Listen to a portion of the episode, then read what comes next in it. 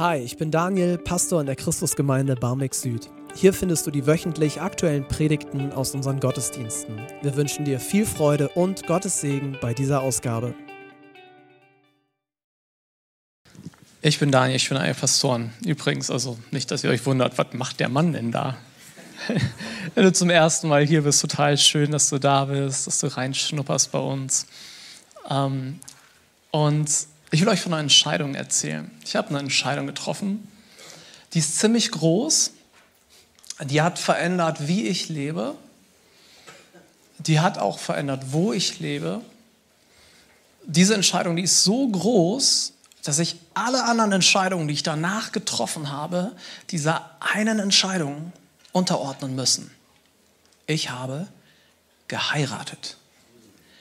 Also jetzt nicht letzte Woche, ich höre schon nochmal, nein.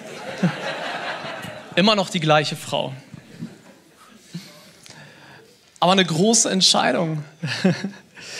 Ich habe entschieden, Verantwortung für einen anderen Menschen zu übernehmen. Ich habe entschieden, äh, ihr treu zu sein. Ich habe entschieden, sie zu lieben. Ich habe entschieden, ihr Wohl über mein Wohlergehen zu stellen, ob ich mich danach fühle oder nicht. Ich habe entschieden, mich um sie zu kümmern, ob ich gesund bin oder krank, ob sie mich zurückliebt oder nicht, in guten wie in schlechten Zeiten. Ziemlich groß, oder? Finde ich auch. Versöhnen gehört auch dazu. Ach, verwöhnen. Siehst. Guck mal, und damit ich diese Entscheidung nicht vergesse, trage ich wie so viele als Symbol dieses einen Ja-Wortes einen Ring. Also normalerweise trage ich den nicht um den Hals, so wie jetzt, sondern am Finger. Aber jetzt könnt ihr ihn besser sehen. Und als ich den am Anfang gekriegt habe, diesen Ring, dann kennt ihr das vielleicht auch von, von Schmuck allgemein, so muss man sich erstmal dran gewöhnen und so. Und man spürt es die ganze Zeit. Und, ähm, und irgendwann habe ich gedacht, ja, das passt ja auch zu dieser Rolle, die man dann neu hat, ne? als Partner, Partnerschaft, muss man sich auch erstmal eingewöhnen. Mittlerweile sind wir viele Jahre verheiratet, aber es ist immer noch so, dass es Tage gibt, wo ich mich neu und ganz bewusst zu diesem Ja-Wort stellen muss. Denn ich merke, vielleicht noch mehr mit den Jahren, meine Begrenztheit, meine Unvollkommenheit, all das, was ich nicht bin und wie groß Ehe eigentlich ist, wie groß dieses Ja-Wort ist, diese Entscheidung, die ich mal getroffen habe und eigentlich gibt es schon seit dem ersten Tag, an dem wir unsere Verlobung bekannt gegeben haben, Menschen, die sagen, das ist ja irrational. Wer lebt denn so? Wer macht denn sowas? Es ist keine Predigt über Ehe. Ähm, ich will aber, dass ihr dieses Bild einmal nehmt, in euren Hinternkopf parkt und dann will ich euch später in der Predigt etwas Geistliches anhand von diesem Bild zeigen. Okay? Heute ist der dritte Advent und Advent ist diese Zeit, in der sich Menschen neu ausrichten. Es ist traditionell die Zeit, in der Christen sich geistlich einstimmen. Und wir schauen auf der einen Seite zurück auf das, was Gott getan hat. Und wir schauen voraus auf das, was Gott wieder tun wird. Gott, was hast du eigentlich vor? Make room haben wir gerade gesungen. Wir schaffen Raum für Gott in ganz besonderer Weise in diesen Wochen. Und dazu passend gibt es eben ein Adventslied mit der großen Frage, wie soll ich dich empfangen? Und wie begegne ich dir? Es ist über 360 Jahre alt, geschrieben von einem Pastor, der auch ein Dichter gewesen ist. Paul Gerhard heißt er. Und dieses Lied thematisiert die Ankunft von Jesus. Advent bedeutet ja Ankunft und hat so verschiedene Anspielungen auf das Matthäusevangelium. Zum Beispiel Matthäus 21, die Ankunft von Jesus, Einzug nach Jerusalem und man hört von Palmenzweigen und Zion und so weiter. Oder Anspielungen auf die Beispielgeschichte, das Gleichnis von den Brautjungfern, Matthäus 25, Fackeln und Lichter und so weiter, sich vorbereiten auf Jesus. Ich werde aber über Matthäus 2 sprechen. Über Matthäus 2. Und die Frage von Paul Gerhard lautet, wie soll ich dich empfangen? Wie kann ich Gott begegnen? Nun hat der halt vor langer, langer Zeit gelebt und die Vorzeichen in unserer Gesellschaft haben sich massiv verändert. Aber die Frage ist immer noch die gleiche. Wie kann das funktionieren für uns normale und irgendwie auch ja, begrenzte Menschen, uns auf sowas Großes wie Gott auszurichten? Ja, wie soll das gehen, wenn, wenn es doch so viele andere Möglichkeiten gibt, mit denen man seine Zeit verbringen kann? Wie soll das funktionieren mit all den anderen Lebensentwürfen, die es so gibt, wie man auch sein Leben führen kann? Wie soll das gehen bei all den Versuchungen und Abzweigungen und all dem, was man eben so machen kann? Wie, wie kann man sich da auf Gott ausrichten, der eben so ganz anders ist? Und nicht nur das, wie kann man, wenn man sich dafür entschieden hat, auch in dieser Beziehung leben? Wie soll das gehen? Und die Antwort, die Paul Gerhardt formuliert, die ist zeitlos, weil sie gekoppelt ist an die Bibel, an Matthäus 2. Und ich würde meine Kollegin Melina einmal nach vorne bitten, dass sie uns den Text vorliest aus Matthäus 2, die Verse 1 bis 12. Jesus wurde zur Zeit des Königs Herodes in Bethlehem, einer Stadt in Judäa, geboren. Bald darauf kamen Sterndeuter aus einem Land im Osten nach Jerusalem. Wo ist der König der Juden, der kürzlich geboren wurde? fragten sie. Wir haben seinen Stern aufgehen sehen und sind gekommen, um ihm Ehre zu erweisen. Als König Herodes das hörte, erschrak er und mit ihm ganz Jerusalem. Er rief alle führenden Priester und alle Schriftgelehrten des jüdischen Volkes zusammen und erkundigte sich bei ihnen, wo der Messias geboren werden sollte. In Bethlehem in Judäa, antworteten sie, denn so ist es in der Schrift durch den Propheten vorausgesagt. Und du, Bethlehem, im Land Juda, Juda, du bist keineswegs die unbedeutendste Stadt unter den Städten Judas. Denn aus dir wird ein Fürst hervorgehen, der mein Volk Israel führen wird, wie ein Hirte seine Herde. Da rief Herodes die Sterndeuter heimlich zu sich und ließ sich von ihnen den genauen Zeitpunkt angeben, an dem der Stern zum ersten Mal erschienen war. Daraufhin schickte er sie nach Bethlehem.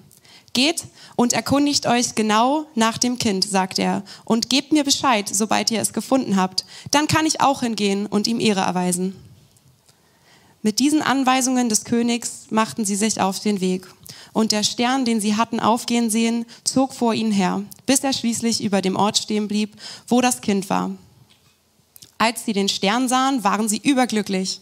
Sie gingen in das Haus und fanden dort das Kind und seine Mutter Maria. Sie warfen sich vor ihm nieder und erwiesen ihm Ehre.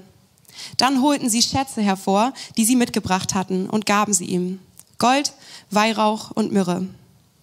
In einem Traum erhielten sie daraufhin die Weisung, nicht zu Herodes zurückzukehren und deshalb reisten sie auf einem anderen Weg wieder in ihr Land. Vielen Dank, Medina. Also, wir sehen hier Sterndeuter. Die Tradition sagt, es waren drei, wegen der drei Geschenke. Wie viele das letztlich waren, sagt ja der Bibeltext nicht. Ich nehme aber drei, weil es da nicht steht und es könnten drei gewesen sein und die meisten von uns haben, uns an, haben sich an drei gewöhnt. Ja? Also, ähm, und wir gucken uns mal an, wie die ihre persönliche Weihnachtsgeschichte erlebt haben, wie die sich auf den Weg gemacht haben und dann ja tatsächlich Gott begegnet sind, Gottes Sohn. Aber dass das, dass das passieren würde, das ist am Anfang der Reise gar nicht so klar, denn wir sehen hier vier Stationen. Vier Stationen, an denen Sie irgendwo anders abbiegen können. Viermal die Möglichkeit, eine andere Entscheidung zu treffen. Also nehme ich euch jetzt mit, wir machen eine Zeitreise und begeben uns auf eine Reise mit diesen Sterndeutern. Und die erste Station, die wir in diesem Bibeltext gelesen haben, die erste Station ist das Land im Osten. Das ist ihre Heimat. Wird nicht genauer beschrieben. Viele denken daran, dass es in Babylon gewesen sein muss, denn in Psalm 87 ist so eine Verheißung, aus Babylon werden die Leute gesammelt. Auch dieses ganze Astrologie-Ding, das ist eigentlich was sehr Okkultes, ähm, das war in Babylon weit verbreitet, also wahrscheinlich dieses Land. Und da kennen sie sich aus. Da kennen sie die Sprache, da kennen sie die Kultur, Dort kennen sie die Menschen, sie können das Essen ordentlich verdauen. Also das ist ihr Safe Place, der sichere Ort, ihre Komfortzone. Und dann eines Tages entdecken sie ein besonderes Sternzeichen, einen, Stern, der, der was Besonderes für sie ausdrückt. Du musst dazu wissen, in, in diesem Weltbild ist quasi, wenn die Götter, die Gottheit, das Göttliche was macht, wird es oft ausgedrückt durch Sterne. Also sie sehen etwas und es löst in ihnen diese Frage aus. Also irgendwas, irgendwas will da in unsere Welt reinkommen. Irgendwas Transzendentes, häufig der Aufstieg eines neuen Herrschers. Irgendwas passiert hier.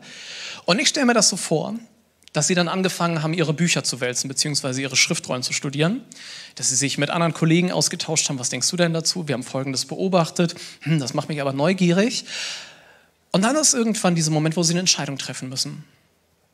Werden wir diesem Ding nachspüren, diesem übernatürlichen Impuls, der da ist, oder bleiben wir hier? um dem nachgehen zu können, können wir nicht bleiben, wo wir sind. Und sie sagen Nein zu ihrer Komfortzone, zu ihrem Komfort. Und sie sagen Nein zur Sicherheit. Erste Entscheidung. Und sie gehen weiter und kommen an eine zweite Station. Die zweite Station ist der Königshof in Jerusalem. Und sie begegnen dort Herodes. Herodes war ein echt übler König, über den hat selbst Kaiser Augustus, also soll er gesagt haben, es ist besser von Herodes das Schwein als das Kind zu sein. Denn der Mann hat drei seiner Söhne töten lassen, weil er Sorge hatte, dass sie ihm den Thron streitig machen. Und jetzt musst du dir das mal vorstellen. Dann kommen die Sterndeuter und sagen, hey, wir haben gehört, es gibt einen neuen König. Was das in ihm auslöst, ja? Ähm, also versammelt er alle Intellektuellen, alle Gelehrten, alle, die irgendwas wissen, Gesetzeslehrer, Priester und so weiter. Und dann stelle ich mir das so vor, dass das richtig nett ist für diese Sterndeuter. Langer Weg hinter ihnen, ja, all die Annehmlichkeiten von einem Königshof. Und dann hast du auch noch Leute, mit denen du auf Augenhöhe so über dein Fachgebiet diskutieren kannst. So, ne? Die tauschen sich wahrscheinlich aus. Hey, hast du auch neulich in der Veröffentlichung von XY gelesen das? Was hältst du denn von der Theorie? Auf der Fachtagung der geistlichen Führungskräfte neulich. Und es entspannt sich wahrscheinlich so eine ganz schöne Diskussion, sehr anregend. Und natürlich werden sie auch bewundert. Es gab ja kein Internet, also sie kommen von weit her und alles, was von weit her ist, erstmal spannend, so, oh, Wahnsinn, äh, was ihr für Ansätze habt, für Theoriekonstrukte und so, ne? Aber irgendwann kommt auch da der Moment, Sie müssen eine Entscheidung treffen. Bleiben wir hier, lassen uns bewundern und bestaunen, genießen weiter die Annehmlichkeiten oder geht es weiter? Und wir haben im Text gelesen, sie treffen die Entscheidung Nein. Nein zu all der Ablenkung, die es hier gibt. Nein zu all der Anerkennung, die es hier gibt. Ja zum Weitergehen. Und so kommen sie schließlich an den Ort, an dem Jesus sich befindet. Es ist nicht mehr die Krippe, inzwischen ist einiges an Zeit vergangen. Und sie begegnen dort Jesus. Und auch das muss man sich wieder bewusst machen. Das sind erwachsene Menschen, Forscher. Also ihr Interessengebiet sind Sterne, theoretische Konstrukte, all das. Und da liegt jetzt das Baby. Und sie fangen an zu staunen. Die Bibel beschreibt nicht genau, was da passiert ist, aber irgendwas muss da gewesen sein. Und es spricht dafür, dass es sich hier um ein besonderes Baby handelt. Denn Forscher finden Babygucken spannender als Sterne gucken. Und in dem Moment lesen wir ja von ihrer Reaktion und sie stehen wieder vor dieser Entscheidung. Behalten wir unseren Status als die Erwachsenen im Raum, als die Gelehrten oder beugen wir uns und geben unseren, nicht nur unseren Status weg, sondern geben auch unseren Besitz weg. Gold, Weihrauch und Myrrhe. Das sind nicht nur Kostbarkeiten, sondern sie sagen auch etwas über den Status, sie haben eine symbolische Bedeutung. Und sie werfen sich nieder. Sie sagen Nein zu Status und Besitz und ja, wir bereiten Jesus einen königlichen Empfang. Und dann denkt man, okay, die Story ist vorbei, das war's jetzt, aber es gibt eine vierte Station, habe ich schon verraten.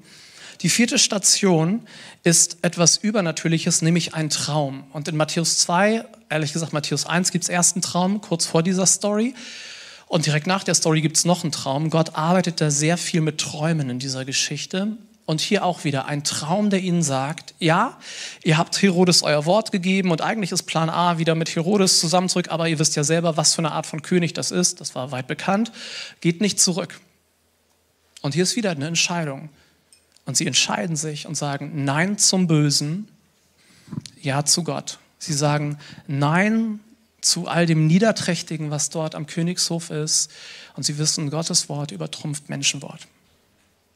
So, wenn wir jetzt fragen, okay, wie können wir Gott begegnen? Wie kann man sich überhaupt auf den Weg zu Gott machen? Wie kann es stattfinden, dass ich diesen Gott empfange bei all dem äh, Content, der auf mich einprasselt, bei all den Ablenkungen, die da sind, bei all den Möglichkeiten, anders zu leben? Wie ist es möglich? Dann finden wir eine Antwort in dieser Geschichte. Aber bevor wir jetzt nochmal die Bibel aufschlagen, schlagen wir erstmal die Zeitung auf. Okay? Wir gucken uns einmal etwas aus der Zeit an. In der Zeitung Die Zeit gibt es regelmäßig ähm, so, eine, so eine Interviews in der Kategorie Karriere, Jobs und so weiter. Und äh, da gab es ein Interview mit einem Coach, mit einem Karrierecoach rund um den VW Abwas, äh. Ähm, 2015 fing das an und ging dann über mehrere Jahre, dass herausgefunden wurde, dass eben Motoren und Werte und so weiter manipuliert wurden. Eigentlich wurden die als Clean Diesel, also sauberer Diesel verkauft, aber waren genau das Gegenteil. Und die Frage war dann in diesem Interview, wie kann es sein, dass erwachsene Menschen sich, sich derart manipulieren lassen? Wie ist es möglich, dass erwachsene Menschen sich zu sowas hinreißen lassen? Und noch viel spannender, wie ist das möglich, dass Führungskräfte derart vom Weg abkommen? Denn das sind ja Frauen und Männer, die gewohnt sind, äh, sich durchzusetzen, so unter Druck zu agieren. Wie kann das sein, dass man so vom Weg abkommt? Und jetzt lese ich euch vor, was dieser Coach dazu sagt. Er sagt, oft werden nicht die ehrlichsten Mitarbeiter befördert, sondern die Kopfnicker und Ja-Sager. Wer ein entschiedenes Nein aussprechen will, muss Ja zu etwas Größerem sagen. Wie haben die Mitglieder der Weißen Rose es geschafft, Nein zu Hitler zu sagen, indem sie Ja zur Menschlichkeit gesagt haben? Also Ja sagen zu etwas Größerem. Und wenn wir jetzt hier sitzen und uns fragen, okay, wie wollen wir was Großes leben? Wie ist es möglich, was, was Größeres zu leben? Ähm, dann ist die Antwort, indem wir Ja sagen. Wie kann ich was Größeres leben inmitten von irgendwelchen Umständen, Ablenkungen und so weiter? Ich muss Ja sagen zu etwas Größerem. So, wo finden wir dieses Größere? Wo finden wir dieses Größere, das, was größer ist, das, was schöner ist als jede Versuchung, das, was mein Herz mehr in Beschlag nehmen kann als alles andere? Wenn ich gestresst bin, wenn der Druck steigt, vielleicht auch durch die asozialen Medien oder durch irgendetwas anderes, wie ist es möglich, dann ja so, so ein höheres Prinzip zu haben? Wo finde ich das? Und jetzt schlagen wir quasi wieder die Bibel auf und schauen in Matthäus 2. Diese Leute, die Sterndeuter, die hatten dieses höhere Ding in ihrem Leben. Sie haben vier unterschiedliche Situationen durchlebt, habe ich euch gezeigt. Und viermal haben sie eine Entscheidung getroffen, die eben jeweils im anderen Kontext war, aber es war eigentlich immer die gleiche Entscheidung. Sie haben viermal Nein gesagt. Sie haben gesagt Nein zu Sicherheit und Komfort. Sie haben Nein gesagt zu Ablenkung, Anerkennung, Lob. Sie haben Nein gesagt zu Besitz und Status und sie haben Nein gesagt zum Bösen. Aber hinter jedem dieser Neins steckt eigentlich immer ein Ja. Es sind vier unterschiedliche Situationen, aber im Grunde haben sie immer nur das Gleiche gemacht. Sie haben Ja gesagt. Ja, wir wollen Gott entdecken. Ja, wir wollen weiterhin uns auf den Weg machen, Gott entdecken. Ja, wir wollen Gott ehren. Ja zu Gott. Und auch hier beim Bösen, Ja zu Gott. Und wir sehen, wenn wir, wenn wir Ja sagen wollen, bedeutet das ein Vielfaches an Nein. Seid ihr dabei? Ja, ist so still geworden. Wir müssen bewusst Nein sagen, um Ja sagen zu können. Also wenn Paul Gerhard fragt, wie, soll, wie kann ich dir begegnen? Wie soll ich dich empfangen? Wie soll denn das gehen bei all dem, was um mich herum ist? Dann gilt es zuerst, wir müssen strategisch und bewusst immer wieder Nein sagen. Wenn wir uns mal so grundlegend mit den Fragen nach Gott und so auseinandersetzen wollen, vielleicht bei Alpha, dann bedeutet das ja ein Nein zu vielen anderen Dingen, die da währenddessen passieren. Wenn wir sagen, ich will, ich will Gott erleben, ich will ihm begegnen, dann bedeutet das zu vielen anderen Dingen, nein, dafür habe ich jetzt keine Zeit. Wenn wir sagen, ich will in dieser Beziehung leben, ich will in dieser Beziehung vielleicht sogar aufblühen und mich entwickeln und wachsen, dann bedeutet das auch ein Nein. Und was ich ganz einfach sagen will, du kannst nicht auf zwei Hochzeiten gleichzeitig tanzen. Die Bibel nennt es anders. Jesus sagt, ihr könnt nicht diesem gleichzeitig dienen und Gott. Das Alte Testament redet vom Hinken auf beiden Seiten. So, aber es ist der gleiche Gedanke. Du kannst nicht auf zwei Hochzeiten gleichzeitig tanzen. Und jetzt nehmen wir wieder vom Hinterkopf das Bild mit dem Ja-Wort. Okay? Ich habe einmal Ja gesagt zu einer Frau. Aber weißt du, was das beinhaltet? Ein milliardenfaches Nein. Ein Ja zu einer Frau beinhaltet ein milliardenfaches Nein zu allen anderen Frauen. Eine Entscheidung und ganz viele Neins. Ein Ja-Wort beinhaltet auch ein Nein zu allen anderen Lebensbereichen. Nein zu unabhängiger Zeitplanung. So, Schatz, ich fahre übrigens heute Nachmittag nach Malle. Und an eurer Reaktion merke ich, ja, ein, ein, mein Ja-Wort beinhaltet ein Nein zu unabhängiger Finanzplanung. Es ist unser Ding, weil wir in einer Beziehung leben, weil es eine Entscheidung gegeben hat, ganz viele Neins. Und das bedeutet ja nicht, dass ich bei jeder Entscheidung da hinlaufe und mir das nochmal unterzeichnen lasse und, und, und bitten muss. Je mehr ich in diese Beziehung investiere mit dieser Person, desto mehr verstehe ich ja, wer sie ist. Was liebt sie? Was freut sie? Äh, was ehrt sie? Was verletzt ihre Würde? Und je mehr ich in dieser Beziehung wachse, desto mehr hat das ja einen Einfluss auf alle anderen Entscheidungen, die ich so treffe. Ich habe einmal Ja gesagt, ein Ja-Wort mit ganz vielen Neins. Warum lebe ich das so? Weil ich in einer Beziehung leben will. Ich will nicht nur in diese Beziehung reinkommen, sondern ich will in dieser Beziehung bleiben und will, dass diese Beziehung wächst. Ein Ja, ganz viele Neins. Und die Bibel ist da sehr deutlich, zum Beispiel in den Evangelien oder dann später auch im Epheserbrief. Letztlich ist dieser Ehebund nur ein, und ich sage es bewusst mal so, Abklatsch von etwas viel Größerem. Gottes Ja-Wort zu dir und dein Ja-Wort zu Jesus, das sind der eigentliche Bund. Und das, was wir hier auf der Ehe, in Partnerschaften leben, ist letztlich nur ein, ein schwacher Abglanz von dem, was eigentlich geistlich passiert. Und deswegen ist meine Frage, wo musst du Nein sagen, weil du Ja sagen willst zu Jesus? Weil du mal Jesus dein Ja-Wort gegeben hast. Wo musst du Nein sagen, weil das so ist? Und ich gehe mit euch nochmal die Situation durch, einfach um zu schauen, ergibt es für dich in diesem, wo wir jetzt Raum schaffen, Gibt es etwas, wo der Heilige Geist jetzt mit dir reden will? Vielleicht ist es diese, und ich roll die Reise der Sterndeuter von hinten auf. Vielleicht gibt es hier etwas, wo jetzt Gott zu dir reden will. Also die erste Frage, wo musst du Nein zum Bösen sagen, weil du Ja sagen willst zu Gott? Und das Böse, nehmen wir mal Sünde. Gott hasst Sünde. Gott hasst die Dinge, die Leben kaputt machen. Und wenn wir mit Sünde spielen, Sünde verstecken oder daran festhalten, dann wird Gott uns nicht segnen. Gott liebt Menschen, die straucheln und zu ihm zurückkommen. Gott ist super barmherzig mit Leuten, die sagen, ich kämpfe damit, ich kann es nicht sagen, ich bin schon wieder gescheitert. Gott, bitte hilf mir. Das liebt Gott so. Also das segnet Gott, da ist er voll mit drinne. Aber nicht, wenn wir sagen, das Böse ist schon okay. Okay, vielleicht ist es da ein deutliches Nein heute, weil ich Ja sagen will. Gehen wir mal weiter. Vielleicht sind das die Themen Status und Besitz. Und du sagst ja, ich würde ja gern Jesus mehr nachfolgen, aber ich muss so viel arbeiten. Warum musst du so viel arbeiten? Ja, weil ich dieses Auto habe oder dieses Haus oder dieses Ding. Ja, wer hat das denn entschieden? Wo musst du Nein sagen zu bestimmten, vielleicht auch, ja, ich brauche diese, diesen nächsten Schritt in meinem Job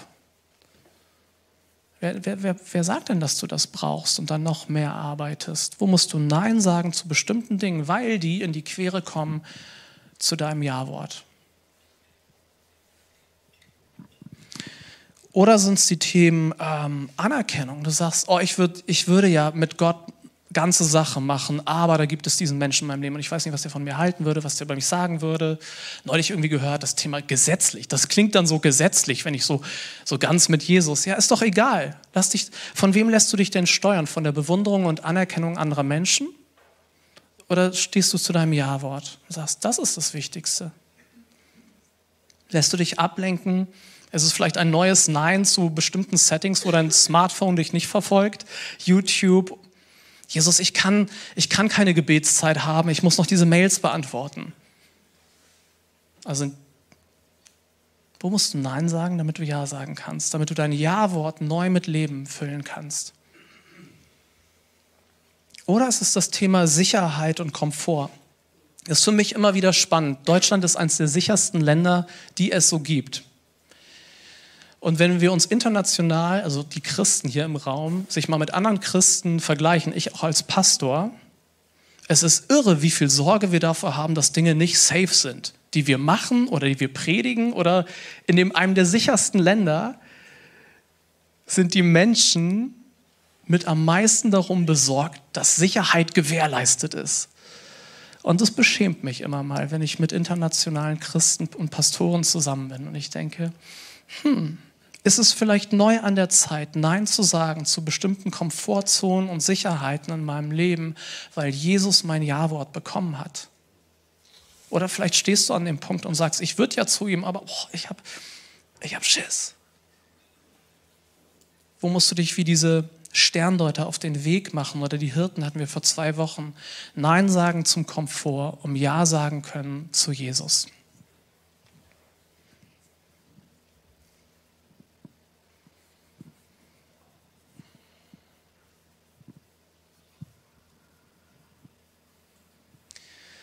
Paul Gerd fragt, wie soll ich dich empfangen? Wie, wie kann ich dir begegnen? Und wir werden das Lied gleich singen. Und damit ihr versteht, welche Wucht sein Text hat, möchte ich euch etwas über Paul Gerhardt erzählen, damit ihr versteht, das ist keine weltfremde Poesie. Okay? Paul Gerhardt hat im 17. Jahrhundert gelebt, das heißt, er hat den 30-jährigen Krieg erlebt und überlebt, also 30 Jahre Krieg.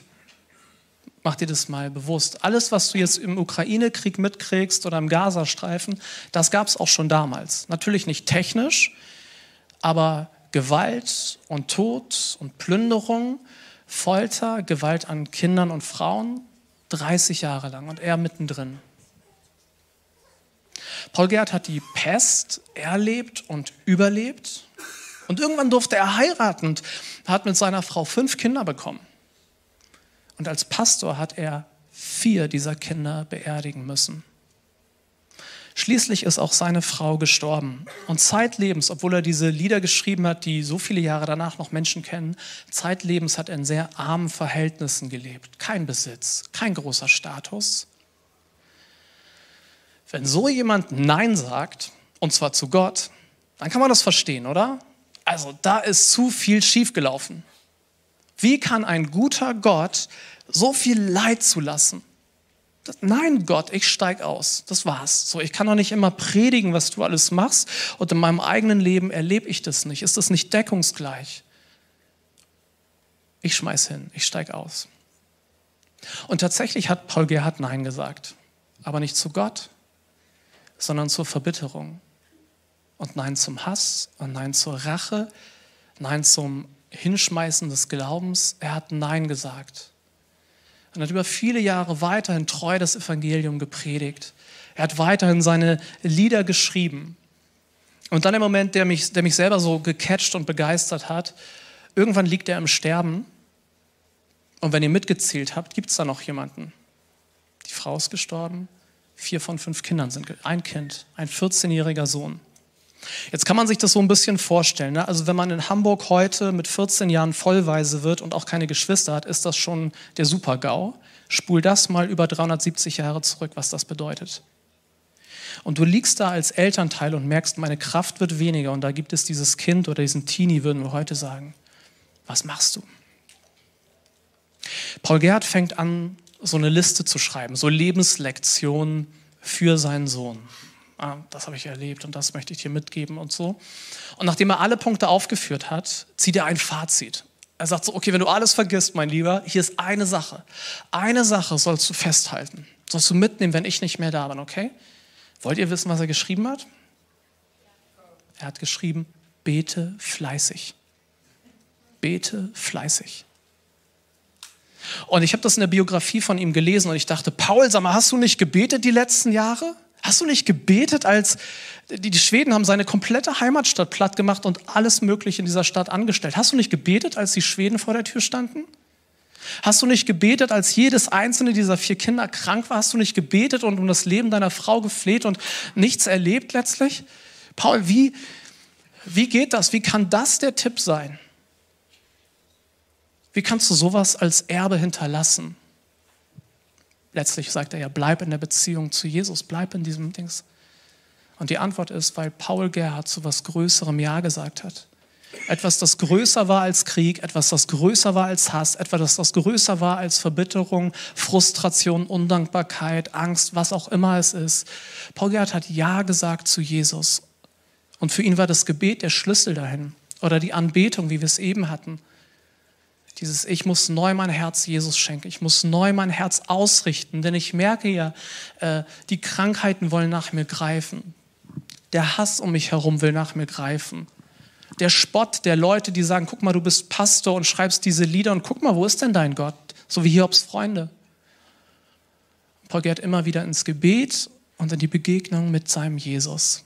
Jesus, war dieses, dieses Ding, diese Person, die ihn dadurch geführt hat. Und so konnte er das am Ende seines Lebens formulieren.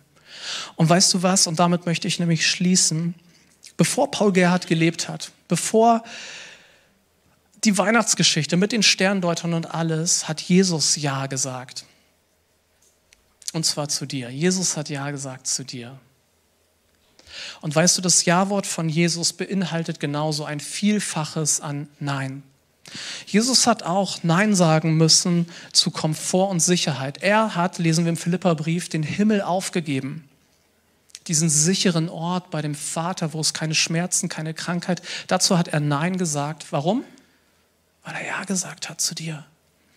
Jesus hat Nein gesagt zu all dem Lob, all der Anerkennung, all der Anbetung der Engel. Warum, warum sagt man dazu Nein? Weil er Ja gesagt hat zu dir. Jesus hat Nein gesagt zu einem Status, ja, zu einer königlichen Geburt. Jesus hat Nein gesagt zu allen Besitztümern, sagt Philippa 2, weil er Ja gesagt hat zu dir, um in deine Dunkelheit zu kommen. Wir haben es letzte Woche von Matthias gehört. Und Jesus hat Nein gesagt zu allem Bösen. Als der Teufel kam und ihn versucht hat, hat er Nein gesagt. Warum? Weil er Ja gesagt hat zu dir.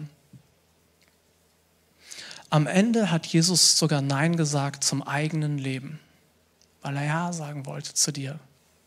Weißt du, wodurch dieses Lied Wie soll ich dich empfangen wirklich bekannt geworden ist, also international? Durch das Weihnachtsoratorium.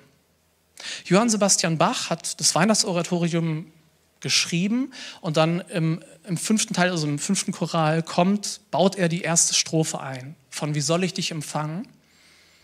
Aber er hat einen Geniestreich vollzogen oder man würde sagen Boss-Move, folgendes. Er hat unter diese Frage, unter diesen Text, wie soll ich dich empfangen, Gott? Wie kann ich dir begegnen? Wie ist das möglich? Hat er nicht die normale Melodie gelegt, sondern die Melodie von O Haupt voll Blut und Wunden. Ein Lied, das das Kreuz und das Leiden thematisiert. Steht ihr, was er damit sagen wollte? Er sagt, wenn wir Menschen fragen, Gott, wie kann ich zu dir kommen, bei all dem Mist in meinem Leben, bei allem, was mich ablenkt und so weiter, dann singt uns das Weihnachtsoratorium bei dieser Frage quasi zu, es geht nur durch das Kreuz. Es geht nur durch das Kreuz. Und so gibt es ein anderes Symbol. Und ich trage es auch täglich. Das trage ich tatsächlich um den Hals, unsichtbar. Manchmal fühle ich dahin. Es ist kein Ring, sondern das Kreuz von Golgatha das ist Gottes Symbol für sein Ja-Wort. Sein unabänderliches, bedingungsloses Ja zu dir und zu mir. Warum musste Jesus ans Kreuz gehen? Weil du und ich, weil wir uns immer wieder gefangen nehmen lassen. Weil wir eben nicht die Sterndeuter sind. In dieser Story von Matthäus 2 sind du und ich Herodes. Also vielleicht, die meisten von uns haben wahrscheinlich noch niemanden umgebracht. Aber warum bringt Herodes seine Söhne um? Na, weil es um ihn geht zuerst. Ihr wollt mir meinen Thron streitig machen. Also räume ich euch aus dem Weg. Ich sage nicht Nein zu Sicherheit und Komfort. Ich sage Nein zu dem, was mir das streitig machen will. Herodes will seine Bewunderung als König behalten und so räumt er alles aus dem Weg, was dem irgendwie in die Quere kommen könnte. Herodes sagt nicht Nein zum Status, Nein zu seinen Besitztümern, er sagt Nein zu anderen Menschen. Und dass er nicht Nein zum Bösen gesagt hat, das ist sogar bis nach Rom gekommen. Weil du und ich eben immer wieder, anders als die Sterndeuter, uns doch wegreißen lassen, vom Weg abkommen, gibt es das Kreuz. Und Jesus hat es gern getan, weil er dich liebt. Wenn wir fragen, Gott, wie kann ich dich empfangen? Wie kann ich dir begegnen bei all dem Murks und all der Ablenkung, all dem Gedöns in meinem Leben? Dann antwortet die Bibel, durch das Kreuz, durch Jesus können wir Gott empfangen. Nur so. Und mit Jesus empfangen wir den größten Schatz. Den allergrößten Schatz. Größer als alle Stories, größer als alle Versuchungen, größer als aller Druck, alle Geschenke, alles Geld, aller Status, alle Anerkennung. Das Größte, was wir empfangen können, das bietet uns Gott heute neu an. Jesus. Und jemand, der das besser sagen kann als ich, das ist Paul Gerhardt. Und Jetzt wollen wir dieses Lied singen. Wie soll ich dich empfangen? Und ich lese uns äh, eine Textzeile vor, die das sehr schön beschreibt. Ich lag in schweren Banden, du kommst und machst mich los. Schon dieses erste, ne? Ich habe mich nicht selber losgemacht, sondern da kam einer von außen und hat mir Befreiung geschenkt. Er erzählt weiter und ihr wisst, wie sein Leben war. Ich stand in Spott und Schanden. Was für ein Depp, was predigt er und was erlebt er eigentlich? Da ist doch eine Diskrepanz. Ich stand in Spott und Schanden. Du kommst und machst mich groß. Du hebst mich hoch zu Ehren und schenkst mir großes Gut. Der war doch sauarm. Du schenkst mir großes Gut, das sich nicht lässt verzehren, wie irdisch Reichtum tut. Und dieses große Gut ist niemand anderes als Jesus, der Sohn Gottes. Das ewige Leben, die Gotteskindschaft, alles, was wir durch Jesus bekommen. Ich möchte Jesus mit einem Gebet dafür danken und dann lade ich euch ein, dieses alte Lied mitzusingen, singen als Anbetung, als Ausdruck eures Ja-Wortes zu Jesus. Jesus, wir danken dir von ganzem Herzen dafür, dass du zu uns Ja gesagt hast, vor Grundlegung der Welt. Jeder unserer Lebenstage ist aufgeschrieben bei dir, du kennst sie alle. Die Momente, die wir gerne in den sozialen Medien teilen, die wir bei WhatsApp anderen Leuten schicken, genauso wie die Momente, für die wir uns schämen und von denen wir hoffen, dass sie niemand erfährt. Du kennst alles und du sagst Ja zu uns. Danke, danke, danke, Jesus.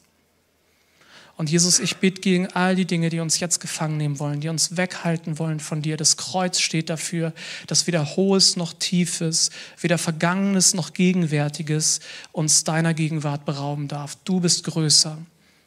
Und Gott, wenn du uns deinen Sohn geschenkt hast, wie solltest du mit ihm uns nicht alles andere schenken? Das glauben wir.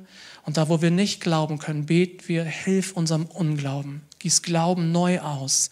Wir wollen dich empfangen. Wir wollen dir begegnen. Amen.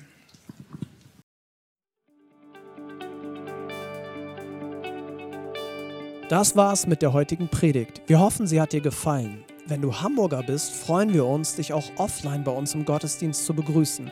Mehr Infos findest du auf unserer Website unter cghh-bs.de. Wir freuen uns auf dich.